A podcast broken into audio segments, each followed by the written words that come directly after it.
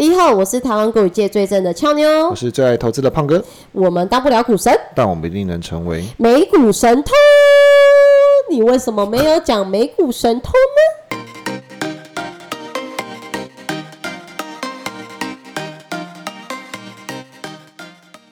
现在时间六月二十一号晚上八点四十分，听众好久不见，突然觉得词穷，词穷没有啦。那因为昨天是那个自由日嘛，就美股休市，就是那个解放黑奴的这个纪念日，对，所以呃感觉过了好多这个这个休市的节日。我记得我们前几集有一集跟大家分享，就是每次在休市前或者是有长假前，这个整个股市的样态，就是我们那时候是以纳斯达克指数作为基准嘛，对。其实我们之前统计有很巧的一个发现，就是几乎今年美股的休市都伴随了一个六日，那没错，这就形成了一个三天小长假。所以通常如果假设市场不确定性又高，同时面临小长假，其实不爱储蓄的美国人真的会有变现的需求。那资方，比如说呃，像大型法人，其实也比较倾向于赎回筹码来嗯，规避风险。那我记得先前的那一集，我们有帮大家统计到，在五月三十那个阵亡将士追悼日的一个假期，也是一个小连假，应该是礼拜一，如果没对记，错的话六日，一，六日一的一个三天连假之中，其实美股在上上一个收盘的那个周，其实有非常大的涨幅。是是，所以这个是比较不同于前面的三个节日。那当然，这个六月二十号的这个独立日其实是第五个今年的小长假，嗯虽然它比较呃跟上次比较起来没有这么。强劲的单周表现，但是在周五的时候还是涌入了买盘做对啊，收，就收红，对，还是收红的。相对于一月十七、二月二十一，还有四月十五号的三个连假里头来讲，其实都相对的是比较没有那么的悲观。那今天美股盘前也涨了差不多四百点左右，嗯嗯。所以呃，涨势能不能够延续是俏妞等一下会帮我们先 highlight 一下盘前的一些重点。那俏妞分享完盘前重点之后，我们最后一个阶段会跟大家一起来探讨大家所关心美股的跌势，还有它的跌呃呃，应该是说，就是在每一次的上涨修正的期间，或者是经历多久，就是我们大家等一下会跟大家做一个分享，就是这些这这些阶段，我们也是有心境的变化啦，有有一些有趣的统计，就是、嗯嗯呃关于它的呃跌幅空间，因为大家都很关心什么时候止跌，止跌对，嗯所以第一个是时间，第二个是有多少的空间，嗯，然后是不是能回补？对，那第三个就是我们要怎么样来。呃，用什么样的心态或者是投资计划来应对接下来可能会面临到的几种状况？这个是最后一个阶段，我们要一起探讨。所以，我们先进美股盘前。好，那美股盘前的话，先跟大家跟大家做一个小分享。盘前只写道琼期指反弹近五百点，为了对抗居高不下的通膨，美国联总会上周一次升息三码，加深市场对经济衰退的疑虑。道琼指数上周收跌四点八个 percent，创下二零二零年十月以来最大的单周跌幅。不过，美股昨天二十日休市一天后，今天盘前摆脱颓势，止跌回升。据 CNBC 的即时股市报道，周二台北时间下午六点二十，美股盘前道琼指数上涨四百八十一点，或一点六一个 percent；标普标普五百指数上涨一点七九个 percent，纳斯达克指数上涨一点八二个 percent。与此同时，欧股继昨日的收涨，今日开盘同步上扬。英国富时一百指数上涨五十七点七七点，或零点八一个 percent。德国 DAX 指数上涨零点九个 percent，法国 CAC 四十指数上涨一点六五个 percent，包含六百家欧洲公司的 STOXX 指数上涨零点九一个 percent。市场对于美国经济可能陷入的衰退疑虑未减，国际油价从上周的跌势中反弹回升。同时段布兰特原油期货上涨一点五个 percent，暂报一一五点九二美元。美国西德州原油期货指数上涨一点二二个 percent，暂报一百一十点五七美元。美国十年期公债利率持续走高，同时段上涨一点零五个 percent，占报三点二七三个 percent。避险资金的黄金小幅下跌，金价在一八三五美元上下震荡，每盎司暂跌零点二四个 percent，报一八三四点六一美元。听起来，其实，在昨天休市完后，今天这个盘前就止血嘛，因为其实上周道琼上单周就跌四点八个 percent 嘛，嗯，但目前盘前止血也不确定之后开盘怎么走啊。其实我觉得现在的涨势还是在延续礼拜五美国三大指数齐涨，然后呃这两天亚洲盘或者是欧洲盘，他们持续开市的状况下，走势也不弱。嗯，我刚其实觉得盘前怎么那么简短，好像没有 memorize 到什么重点，但是我觉得有一个有一个地方我听到就是。美国殖利率十年期公债殖利率有来来到三点二七，嗯，因为好像之前我们有聊过，对不对？关于呃股股债同涨同跌这件事情，因为殖利率走高意味着就是它的价格还在掉嘛，嗯，因为其实。美国它的那个呃公债，它所给出来的这个 coupon 是不会变的，就它给出来的债息是固定数字，但它的价格是变动值。但如果我有点印象，应该在升息前的长十年期公债利率有到三点四吧？对，其实升完息后其实下跌的啦。呃，对，所以它等于其实升完息之后，它在呃三点四以下做区间震荡。所以这边有一个很重要的观察指标，因为如果假设。债券能够止稳，对于股市来讲，我们指的是美国啦，因为美国的债券对应美国的这个借贷成本嘛，所以如果假设美国的债券止跌了，那它的当地股市会表现的比较容易呈现一个稳定的状态。嗯，因为其实我们在某一篇的这个。呃，节目中有分享一个盘后消息，那个消息到最后有一个研究机构，其实他就有提到说，当美国十年期公债利率在某一个阶段以下，其实股市是有一个比较大机会去做反弹跟反转的。嗯，而且我我我我觉得大家应该要能够去延伸或者是举一反三，为什么大家每天在不管是盘前盘后的重点新闻里面。都一定会有专业的记者去呃 memorize 说昨天的这个十年期公债收盘价是多少？它当然一定不是一个呃，不管是呃 sell side 的专员要你去买东西，然后告诉你说现在的利率是多少，对吗？所以我们延伸思考，那这个数字为什么对我们来讲这么重要？我们就想。如果美国发行十年期公债，每一年它所给出来的利率约当在三点二七左右。嗯，那我们试想，如果一间大型的、品质很好、信用很好的公司，俏妞觉得应该要给多少的利率，投资者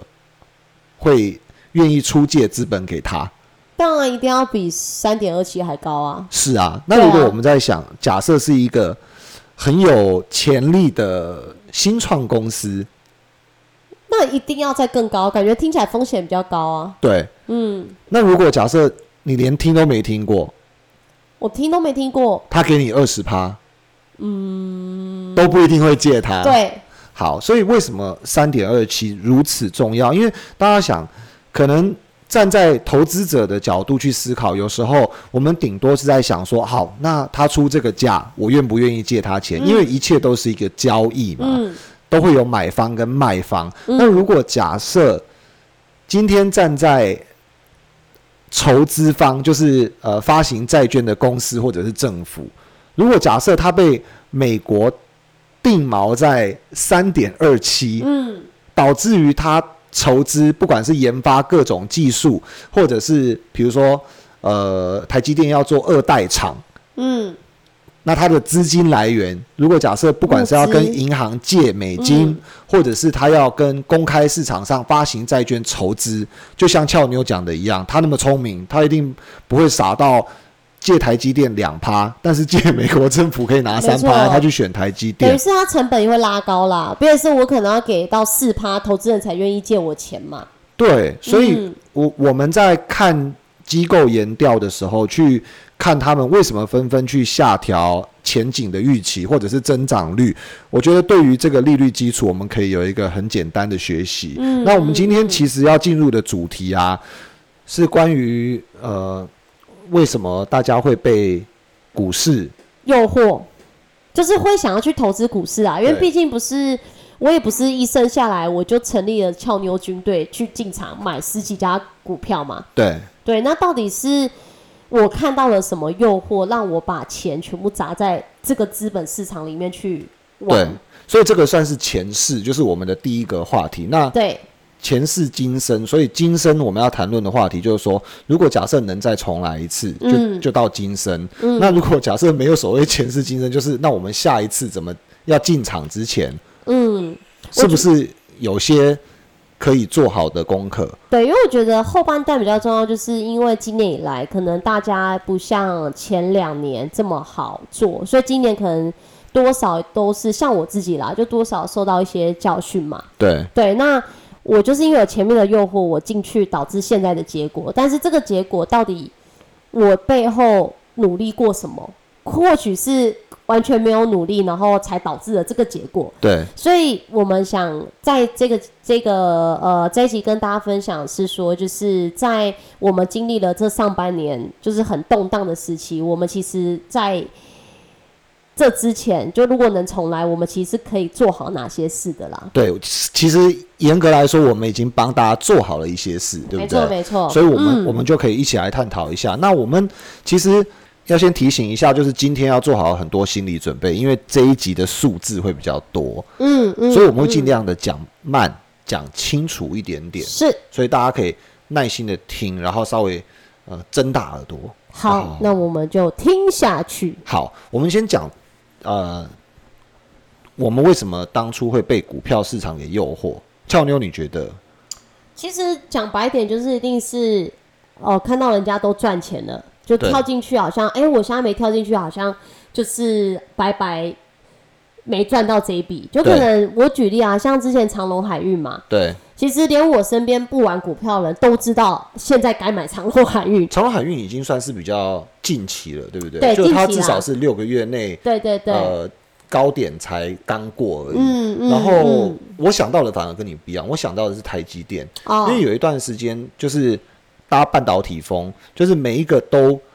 很像那个 sell side 分析师一样，能够讲出一口好的基本面，嗯然后告诉大家说，你如果没有拥有一张台积电的股票嗯有多可耻。然后台积电的能见度有多高，它的订对它的订单有多爆，嗯然后它的股价能够涨到什么千啊，一千都都没有百的，就是千的都有，还有千五的，嗯两千就的。是你现在进场可以分翻好几倍的那一种。对，我想到了这个，然后长隆跟台积电就显然是一种不同的族群，因为台、嗯那个长隆的话，就是大家都知道他发了很多年终，同时也发了很多股息。是，可是我们好像有一集是不是有讲到这个？对于就是它的呃这个财务上，在嗯，在资本支出上面好像是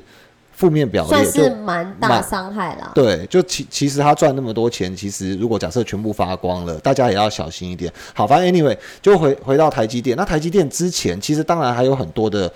诱惑，所以总而言之，为什么大家会跳进去被诱惑进去，就是你不管是被羞辱到了，激嗯激将法激到了，对不对？嗯有时候是面子问题嘛。嗯，那另外有时候呢，可能是觉得可惜，觉得可惜，不进去就是白白浪费了一笔赚钱的意外之财的机会。对，有时候也也是嗯图一个，就是希望能够把自己的财富理好，就是比如，说呃，希望说呃，像大家讲的一样，你不理财，财不理你，所以错，就感觉好像是理性出发。嗯可是这之中，其实呃，整个当我们接触到这些讯讯号或讯息的时候呢，当下已经是不是表示说应该涨势走了一段了？嗯，我们其实呃，等一下举的例子就是，我们不以个股去举例啦，我们就直接对，我们就直接举例纳斯达克综合指数，这个可能大家也比较是今年以来手上可能跌比较重的类型。好吧，那我们那我们就直接来讲一下好了，因为呃，我们要先讲这个是上一个波段，表示我们已经先认定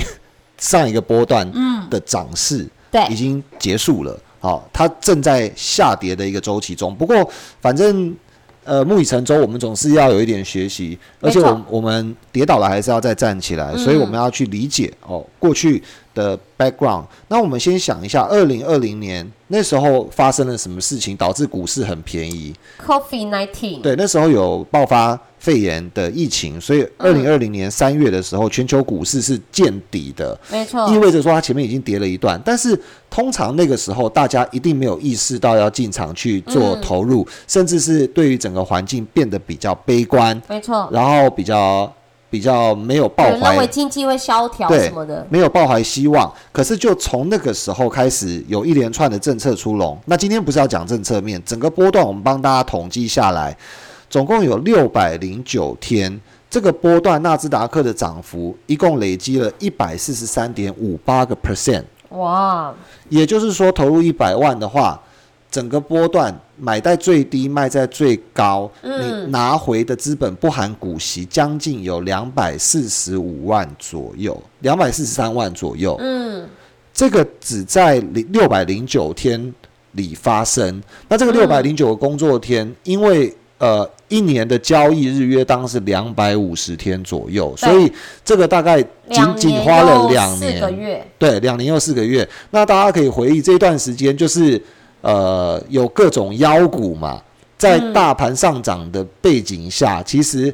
很多人甚至会觉得，呃，在这个过程中会觉得说，靠，我做。呃，QQQ 啊，或者是这些什么大盘要干嘛？就是我我我做个股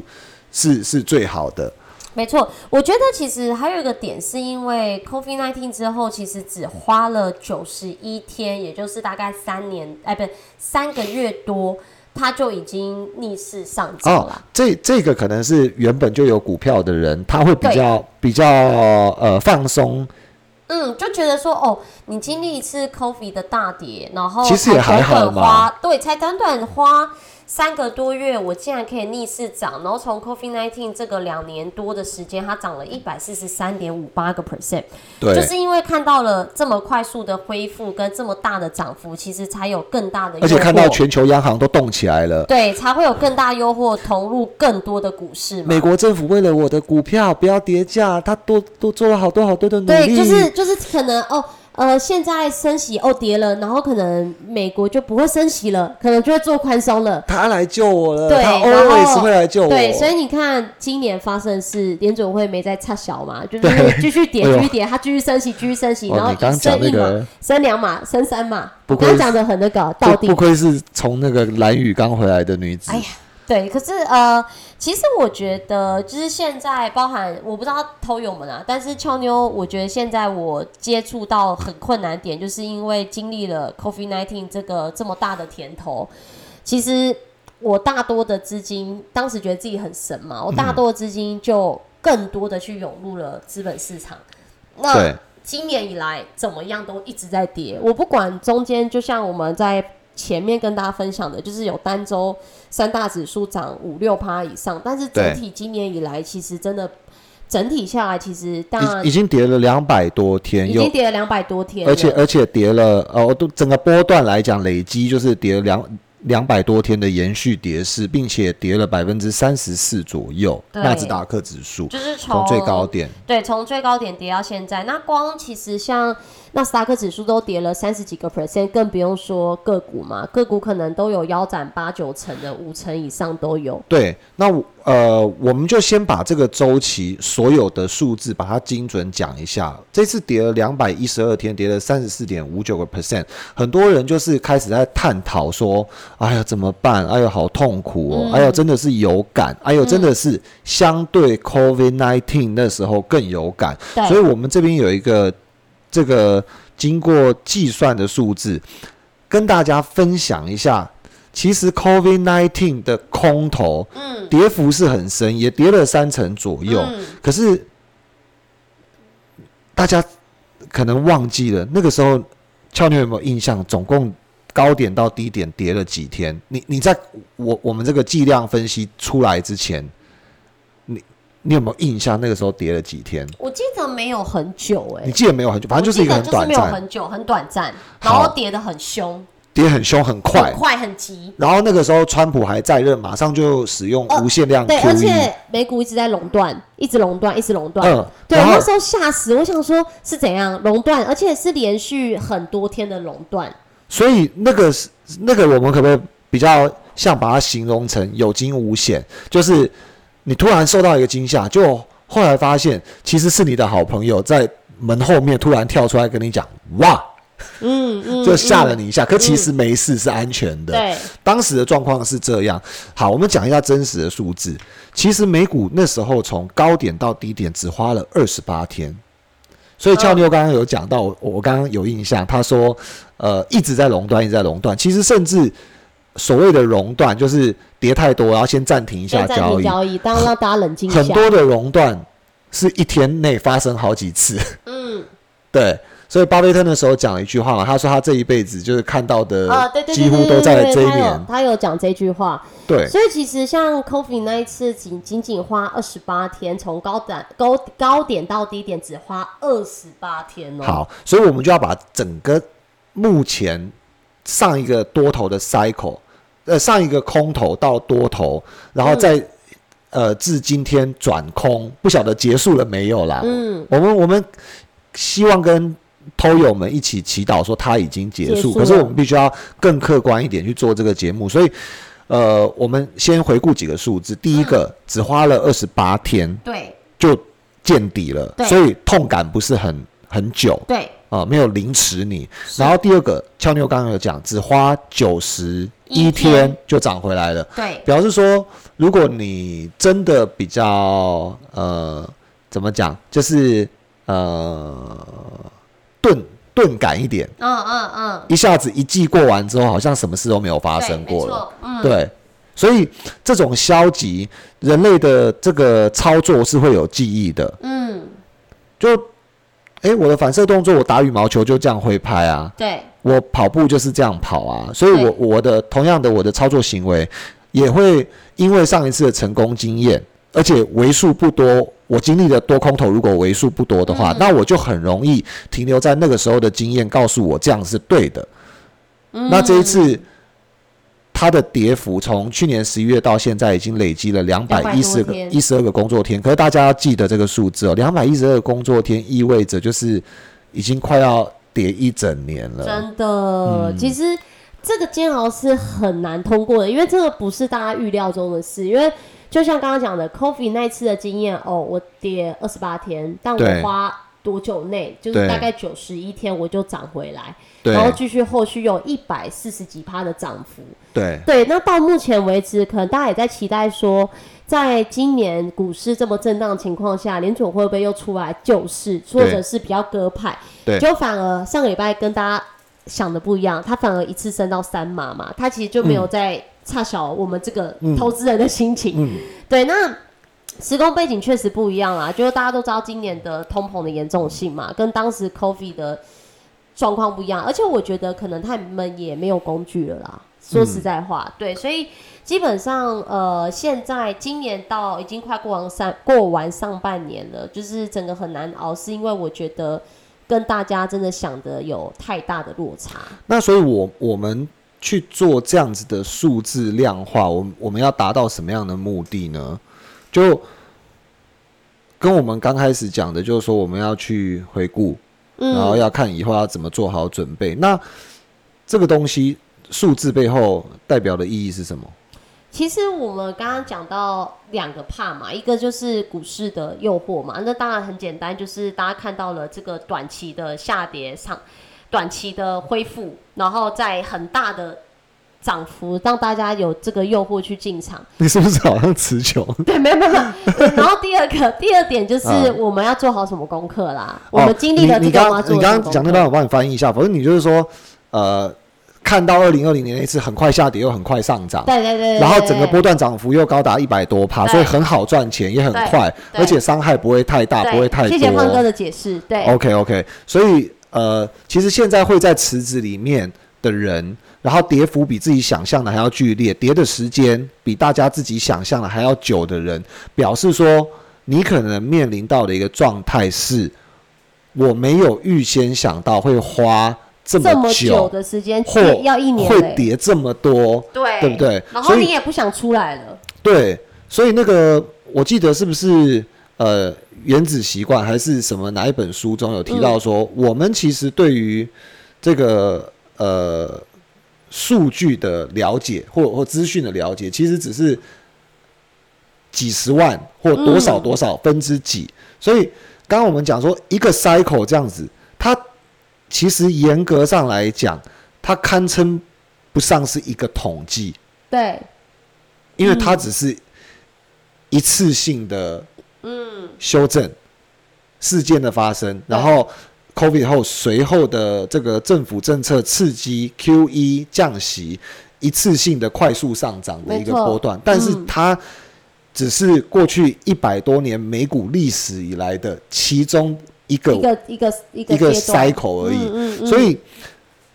我们是不是做好了功课？就是，嗯那美股的这个近代史，就是二十几年，因为我们节目其实只有三四十分钟左右的片长，所以我、嗯我们可能也只能最多讲到一到两个 cycle。所以，我觉得我们不妨把它浓缩一下，就是历史上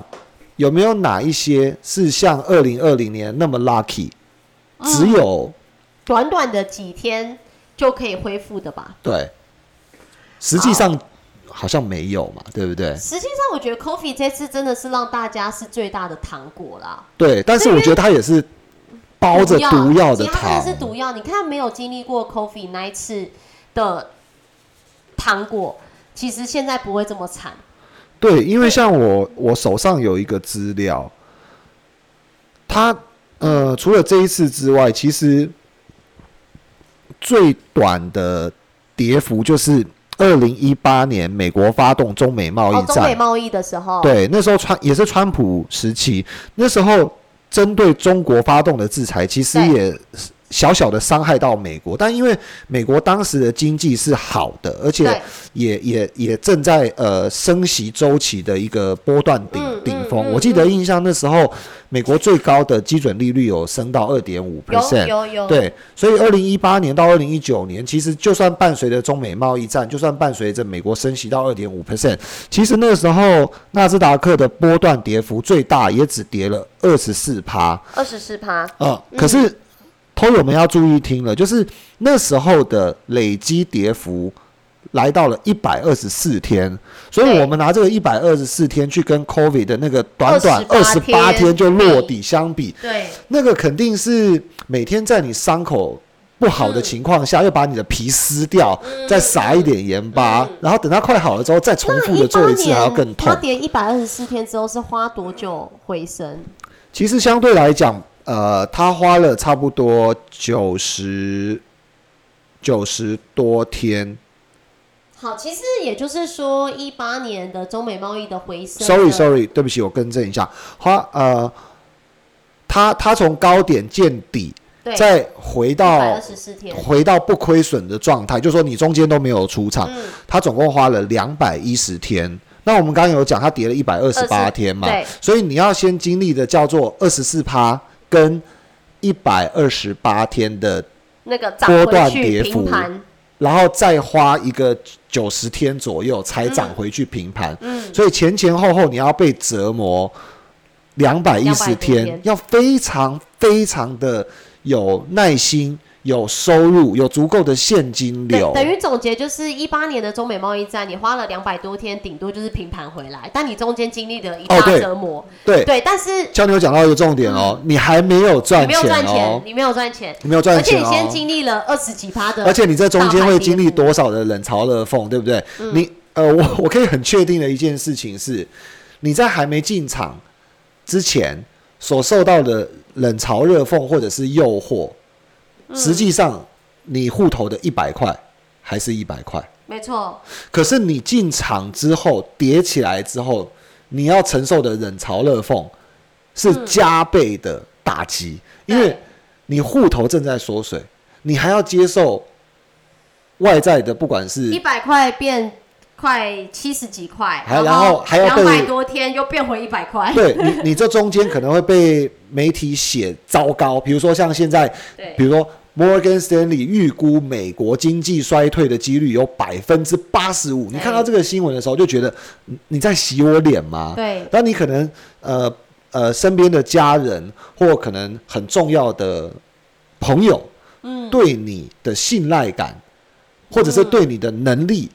可能会产生质疑，因此而降低。你看，以这个一八年中美贸易战的这个跌幅在回升的比较，就可以大家就可以知道说，Coffee 是多大的这个包着糖糖果的毒毒药，你看它短短下跌二十八天，但它回涨的速度才花九九十十一天天。，对，那回涨之后再创新高，接近一百四十几趴的涨幅，也才两年多。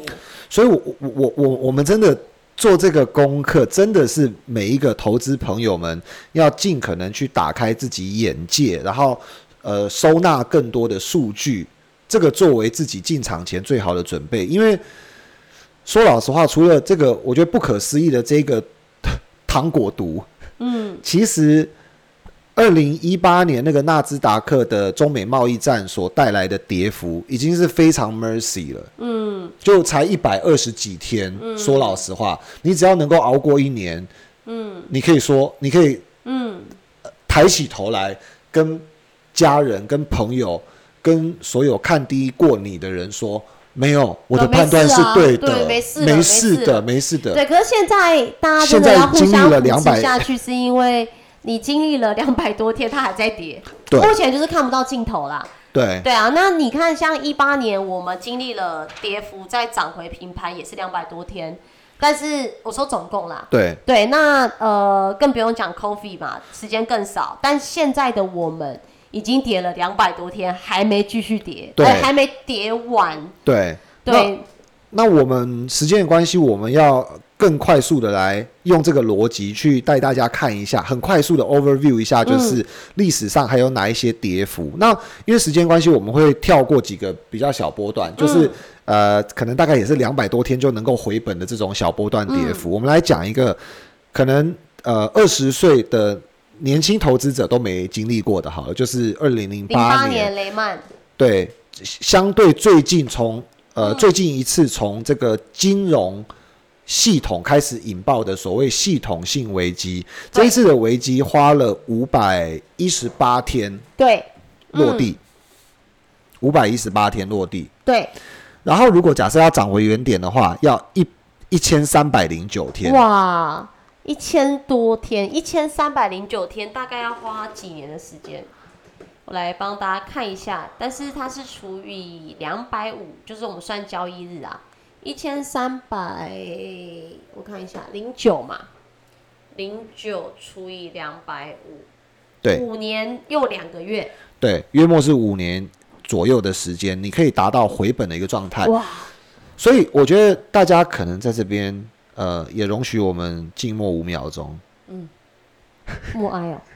不，呃，这个五秒钟的用意是，有时候停下来要思考一下，嗯，就你要思考这个，你可以把它想成只是一个流水账，只是一个嗯节目，就是一个美股神偷而已。嗯。但是大家也可以想，这五年对一个呃投资人，嗯。对一个呃爸爸嗯。或妈妈，嗯。或一个一家之主，嗯。或一个刚出社会打拼的人，嗯。面临到这五年，嗯，他会有多少的这个打击？真的，因为你看你的资本下跌了五百多天，你要花五年的时间才平盘。对。对，所以对啊，下跌五百多天，对对对所以你看，像我觉得啦，就是经历了这么多次的周期，我们是在讲零八年嘛，哎、对不起，对不起，呃，我我我我帮俏妞修修正一下，嗯，呃，经历了五年多平盘，哦，对了，因为你买在高点，然后回来五百多天，花五呃年多才平盘嘛，花五百多天落地，对花五年多涨回来。涨回来一百块变成为一百块，对，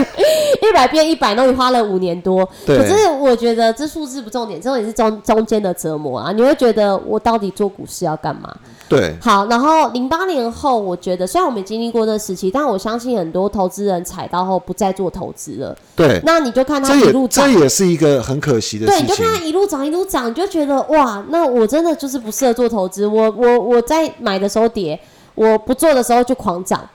对，哎可是你看现在又经历过这一段，其实我觉得基本基本来说，这就是一个过程啊。我觉得俏妞刚刚又讲到一个人性跟呃、嗯。这个世事有多折磨人的一个一个很重大的重点，因为嗯。雷曼之后低点的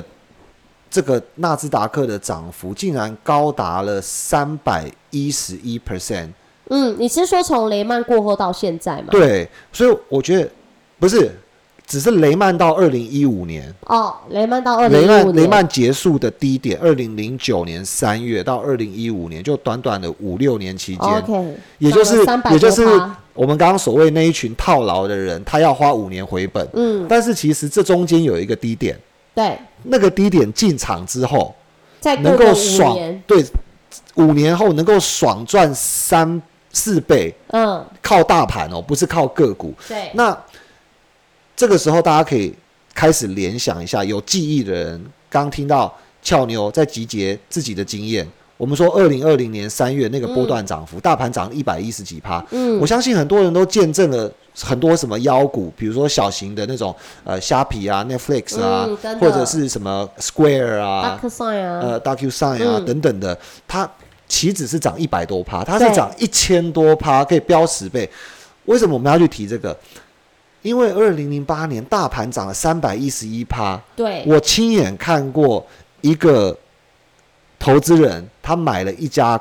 公司对的股票，在一年内就翻了十几倍，嗯他的十万美金就变成一百多万美金。嗯，但你要想他有多坚持下去这件事啊。哦，当然他是刚进场的哦投资人，哦哦哦哦，好，对所以他没有经历那个折磨。他没有经历那个折磨所以我不知道他的后来是怎么样。所以他是运气好，吃了一个有毒的糖果，嗯，还是其实他是非常有经验，能够知道怎么去收放的人。可是这今天这一集的节目就是要打开大家的视野，然后我们也一起来去回顾过去，跟做好应对未来的准备。是因为这些东西都叫做投资三要素：嗯嗯，嗯时间、时间风险跟报酬。没错，报酬就是我们所谓的诱惑，时间就是大家很容易忽略的因子。嗯嗯嗯，然后这个时间里面可能承担的风险，我们有没有想象到很周全？所以我们嗯最后一个。可能是大家可能会呃，如果假设现在心里一定很脆弱，听到我们节目这边已经觉得非常负面，崩溃了。建议你先在这边按卡离开按，卡哦，为要叫他继续听下去。没有要按一定要按卡离开，因为我们接下来要讲的是二零二零年打康 bubble，就是科技泡沫的时候，嗯纳斯达克发生了什么事情，然后我们会依照刚刚那样子的逻辑跟大家讲，他花了多久的时间嗯，收回了那个跌势。是。那我们看一下，就是在二零零两千年，对不对？对，呃两千年的时候，呃，这边两千年的时候，它大概呃下跌从高点到低点，大概下跌了九百七十三天，那跌幅高达七十八点六个 percent，大家没有听错，对，你你可以再讲一次那个 percentage，七十八点六个 percent，七十八点六而且是 percent 纳斯达克指数哦。是纳斯达克指数，不是个股，你没有听错，就是纳斯达啊，克指你知道九。百七十三天也才三年又八个月，接近四年。哎，不是，你你有没有讲错？它一个波段连续跌了三年多，然后对，然后跌了七十八点六个 percent。这是现在才跌两百多天，大家已经痛不欲生了。跌三年多是什么概念呢、嗯，就是温水煮青蛙，继续被折磨的概念。可是那个水看起来好像也不是很温呢、看起来有点烫很。烫，可是你知道当时两千年，它也才跌，它它当时跌七十八，但我们现在才跌三十四。我们刚刚讲的，纳指才跌三十四，跌两百多天。那是也就是说，因为今年以来大家都觉得科技要泡沫了嘛，因为就是科技大在跌啊。嗯可是你看，距离两千年其实还有四十趴的跌幅，可能还没反应。我们说都比较两千年啦，嗯，那你说日期现在两百多天，我们顶多一年，所以可能以两千年来讲，我们会再被折磨两年多，然后还有四十个 percent。让我喝一口绿茶降降火。好，当然当然 不要讲那么悲观嘛。现在也不是说我们讲到这里，不是说这个没关系，我觉得分析就是要客观对。我们我们先讲一下，说它花多久涨回来，好不好？好。两千年它呃，两千年的话，它这样子跌完，从高点跌完到低点，从低点再涨回来，大概花了我看一下哦，呃，这边话大概花了五千，这我多看一个零吗？五千六百天，呃，对。五，千六百天呢、我看也也就也就是来到二零一五。哎、，真的是五千六百天呢、对，就是这个不是涨回来，这只是涨到平盘而已、涨到平盘，涨到对，平盘。涨到平盘花了五千六百天，五千六百天是几年？五千六百天是。俏妞在算的过程中，我先帮那个俏妞补充一下，其实这中间呢、因为科技发生泡沫之后，科技族群其实不是下一个 cycle 引领那个股票市场上涨的主要族群，嗯，所以其实有有中间有一度。来到这个高点的半山腰，在雷曼爆发前，就是二零零七年、是。二零八年前，是。但那个时候，如果假设在不幸啦，在在那个科技泡沫高点投资这个纳斯达克指数的朋友们，其实花了花了大概呃，刚刚俏妞讲到九百一十五天的套牢之后，其实又再花了四年左右，对，看见自己的资产好不容易回到半山腰，就是你有一百万，亏到只剩下二十几万，好不容易爬了一倍回来，爬到五十万左右的时候呢，又发生了一个雷曼风暴。那雷曼风暴是金融引发的风险，可是科技股有没有跌？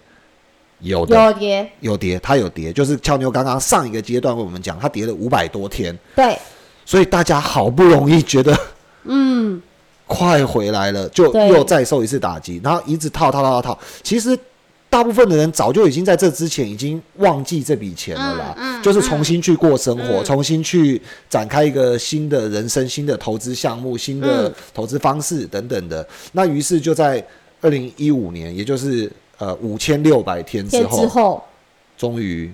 回本了，对，终于回回本了。但是但是呃，现在五千六百天是二十二年、欸，人生有多少个二十二年？真的真的没有，你活到八十八岁就四个，就我我我我就四个二十二我如果。现在在二十二年的话，我就我我就六六六十几岁了，嗯，对你可能都已经都已经不知道这笔钱去哪了，对，诶、然后也不知道会不会被通膨吃掉。好好沉重，好沉重。好，没有。其那实我们 没有，我们讲这些，就是我会举两千年做举例，是因为今年其实科技股跌得很重嘛，那也是大多就是有没有直接给我们留言啦，就是有。没有给我们的这个偷友有讲到，就是很希望我们多讲一些科技股到底落地了没，落底的时。间，什么时候几点会落地？我们也不想要说就是去安慰大家什么的，我们就是以历史经验来看，我们认为这波跌势其实